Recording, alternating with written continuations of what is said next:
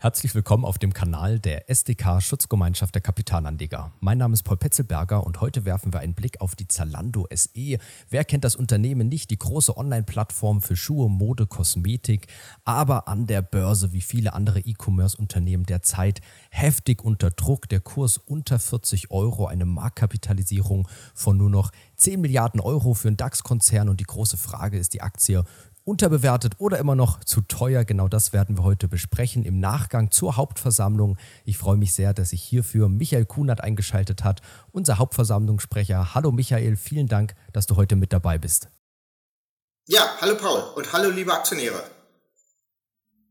Die Hauptversammlung hat vor wenigen Tagen stattgefunden, am 18.05. Michael, kannst du zu Beginn noch mal kurz darauf eingehen, wie Zalando derzeit aufgestellt ist und dann natürlich auch so deinen ganz persönlichen Eindruck von der Hauptversammlung? Ja, also insgesamt muss man schon sagen, dass Zalando seit dem Börsengang 2014 eine unternehmerische Erfolgsgeschichte ist. Die Gesellschaft hat seitdem äh, regelmäßig äh, über 20 Prozent äh, Umsatzwachstum hingelegt hat ihre Prognosen damit erfüllt und auch die Erwartungen am Markt. Ähm, es ist, äh, Zalando ist eine Erfolgsgeschichte auch für Berlin. Äh, in der Hauptstadt wurden sehr viele Arbeitsplätze geschaffen äh, und Zalando hat vor allen Dingen jetzt auch immer verstanden, einen Ausgleich zu finden, einen Gleichklang zwischen Wachstum als Wachstumsunternehmen von über 20 Prozent und trotzdem halt auch einen Gewinn zu erzielen, so dass man also auch heute einen Bilanzgewinn hat, so dass die Aktionäre auch über eine Dividende äh, beziehungsweise über eine äh, Bilanzverwendung äh, abstimmen kann. Das hat Zalando erheblich besser gemacht als viele andere äh, Digitalunternehmen, die nur auf Wachstum gesetzt haben, hohe Verluste angehäuft haben. Äh, insofern ist, äh, hat Zalando das eigentlich relativ gut und besser gemacht als andere Unternehmen. Und ich sehe nach wie vor auch Zalando durchaus grundsätzlich positiv äh, es ist ja nicht einzusehen, warum man in Deutschland äh, das Geld immer nach London schicken soll zu den Start-up-Unternehmen. Und wir brauchen in Deutschland halt auch große Digitalunternehmen als Gegengewicht zu den äh, amerikanischen äh, Hightech- und äh, Digital-Tech-Giganten. Spannend ist natürlich auch immer der Blick auf die Aktionärsstruktur. Wir blenden sie hier mal ein. Wir haben nur einen Streubesitz von 37,6 Prozent, haben große institutionelle Investoren. Zum einen Bailey Gifford hier als größter Investor mit 11 Prozent. Dann Anders Holch Poflesen, der dänische Milliardär, dem ja auch Jack Jones Vero Motor gehört, hält immer noch eine Beteiligung von 10 Prozent und viele weitere institutionelle Investoren und die alle ja, werden es wahrscheinlich auch oder werden sich nicht darüber gefreut haben, wie der Aktienkurs sich in den letzten Monaten entwickelt hat. Und da wollen wir jetzt abschließend auch nochmal drauf schauen. Wir blenden den Chart hier mal ein und ja, man es fällt einem wirklich schwer, eigentlich das zu kommentieren. Wir sind hier kurstechnisch wieder dort, wo wir sogar schon mal Ende 2015 standen. Eine Marktkapitalisierung von 10 Milliarden Euro und eben dieser herbe Einbruch hier von Kursen um die 100 Euro auf jetzt unter 40 Euro in ja, grob einem halben Jahr. Michael, wie schätzt du denn die Bewertung auf dem aktuellen Niveau ein? Ist die Aktie hier viel zu billig oder ist das gerechtfertigt, dieser Einbruch und in etwa fair bewertet eher? Also Bewertungsfragen sind natürlich immer äußerst schwierig. Klar muss man erstmal feststellen, dass die Gesellschaft, das Zalando in den letzten zwei Jahren genauso wie andere Digitalunternehmen auch massiv äh, von der Corona-Pandemie und den Problemen im Einzelhandel profitiert hat.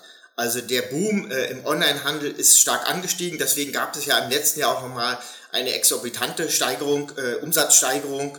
Ähm, das war klar, dass das nicht auf Dauer durchzuhalten ist. Da ist jetzt sozusagen wieder ein gewisser Realismus eingekehrt. Äh, wir haben das erste Quartal ja auch gesehen, das nicht so gut gelaufen ist. Dazu möchte ich allerdings sagen, dass man äh, das nicht überbewerten sollte. Also äh, nachdem ja also jahrelang Zalando durchaus Erwartungen und sowas erfüllt hat, muss man natürlich äh, jetzt auch mal ein schlechteres Quartal eingestehen. Ähm, die Prognosen, die Zalando selbst abgegeben haben, waren immer noch sehr positiv. Man geht nach wie vor von 20% Wachstum aus. Äh, sicherlich, Zalando steht jetzt unter einer besonderen Beobachtung. Aber jetzt einfach zu sagen, Zalando abzuschreiben oder dergleichen, das halte ich für falsch. Ähm, ein Quartal ist da halt nicht entscheidend. Ähm, aber man muss sich vielleicht auch auf kleinere Brötchen äh, äh backen äh, einrichten, ähm, weil, wie gesagt, die Corona-Pandemie halt nicht mehr diesen entscheidenden Punkt hat. Der Kurs ist natürlich dramatisch abgestürzt. Der Emissionspreis war damals der Ausgabepreis bei 21,50 Euro. Da ist die Gesellschaft natürlich glücklicherweise schon noch einiges entfernt, auch mit dem heutigen Kurs. Aber die Kurse über 100 Euro, die waren halt nur Corona-bedingt und nicht langfristig realistisch. Da muss die Gesellschaft auch erst noch wieder hineinwachsen. Ich bin da aber durchaus positiv äh, gestimmt, dass das wieder gelingen sollte. Die Gesellschaft hat ja auch in den letzten Jahren ihre Strategie einfach geändert. Während man am Anfang natürlich auch auf Eigenmarken gesetzt hat, äh, und den Verkauf der Modemarken hat man jetzt ja diese Plattformstrategie entwickelt, ähm, bei der man halt auch viele andere Marken anbietet also ähm, die Plattformstrategie wird immer äh, stärker ins Gewicht fallen. Das hat der Vorstand auch auf der Hauptversammlung nochmal so ausdrücklich gesagt. Ähm, da muss man abwarten, wie sich das dann entwickelt. Ähm, glaube, ganz äh, auf Eigenmarken und so zu verzichten, das wäre jetzt falsch. Aber äh, diese Plattformstrategie ist natürlich schon interessant, weil sie auch Möglichkeiten eröffnet für andere Produkte. Äh, Zalando ist ja auch schon in die Kosmetikbranche eingestiegen und ähm, das war nicht so richtig herauszukitzeln, ob man jetzt auch noch weitere, äh, weitere Branchen im Blick hat, wie zum Beispiel Amazon äh, sich ausgeweitet hat. Aber dafür ist Amazon halt kein Experte für Mode. Und ähm, das muss man halt genauer im Blick haben. Das ist auch im Hinblick auf die Dividende zum Beispiel eine ganz wichtige Frage. Die Gesellschaft hat ja noch nie eine Dividende gezahlt und die SDK hat das durchaus unterstützt äh, diesen Dividendenverzicht, weil eben Zalando ein Wachstumsunternehmen mit über 20% Umsatzwachstum immer gewesen ist. Sollte sich das wirklich nachhaltig ändern, dann müsste man natürlich auch über die Dividendenfrage nochmal reden. Diesmal hat der Vorstand nochmal allerdings auch ganz klar kommuniziert, dass auch in den nächsten Jahren keine Dividende gezahlt werden soll.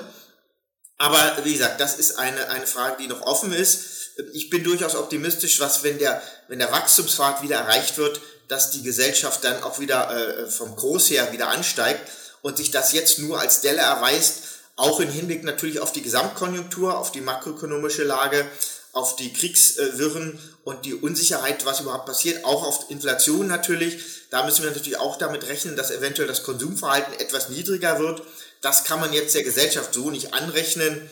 Ähm, insofern halte ich die langfristigen Perspektiven nach wie vor für gegeben bei Zalando klares Statement und ja, die Bewertung der Zeit sicherlich stark zurückgekommen, aber es wirkt jetzt auch nicht wie das absolute Schnäppchen, muss man einfach auch sagen. Jetzt ein KV von 1, also die 10 Milliarden waren ja in etwa der Umsatz des letzten Jahres. Wenn wir jetzt den 2021er Überschuss nehmen, dann haben wir ein KGV von 50. Also das ist alles, ähm, ja, die große Fantasie wurde ausgepreist, aber jetzt auch nicht eine absolute Unterbewertung, jetzt zumindest auf den 2021er Zahlen. Die große Frage natürlich aber, das hast du ja auch gesagt, wie sich die Gesellschaft jetzt 2022 entwickelt. Die große Sorge jetzt auch im ersten Quartal, ob halt dieses Wachstum jetzt abflacht oder sogar zum Stagnieren kommt oder ob Zalando halt stark weiter wachsen kann, was ja auch die Vision, das Ziel des Vorstands bis 2025 ist. Also eine spannende Aktie. Michael, vielen Dank für dein Update im Nachgang zur Hauptversammlung und jetzt natürlich auch an alle Aktionäre gerichtet. Lasst uns doch gerne in Kommentaren wissen, was eure Meinung zu der Aktie ist. Und wir freuen uns natürlich auch, wenn ihr dem Video einen Like gebt und unseren Kanal abonniert. Michael, an dich nochmal großes Dankeschön für dein heutiges kurzes Update zu Zalando. Eine andere Aktie, die auch stark unter Druck gekommen ist an der Börse, ist die der TeamViewer AG. Auch hier haben wir ein Video im Nachgang zur Hauptversammlung veröffentlicht. Gerne mal vorbeischauen, wenn euch die Aktie interessiert. Natürlich auch bei den vielen anderen Videos auf unserem Kanal. Bis zum nächsten Mal.